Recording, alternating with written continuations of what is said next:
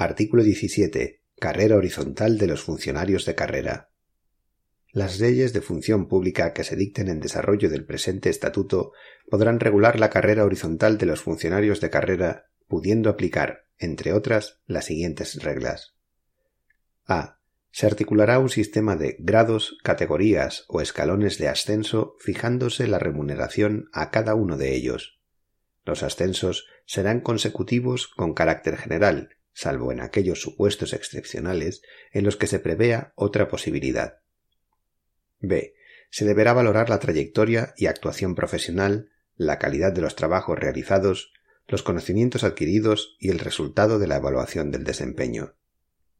Podrán incluirse asimismo otros méritos y aptitudes por razón de la especificidad de la función desarrollada y la experiencia adquirida.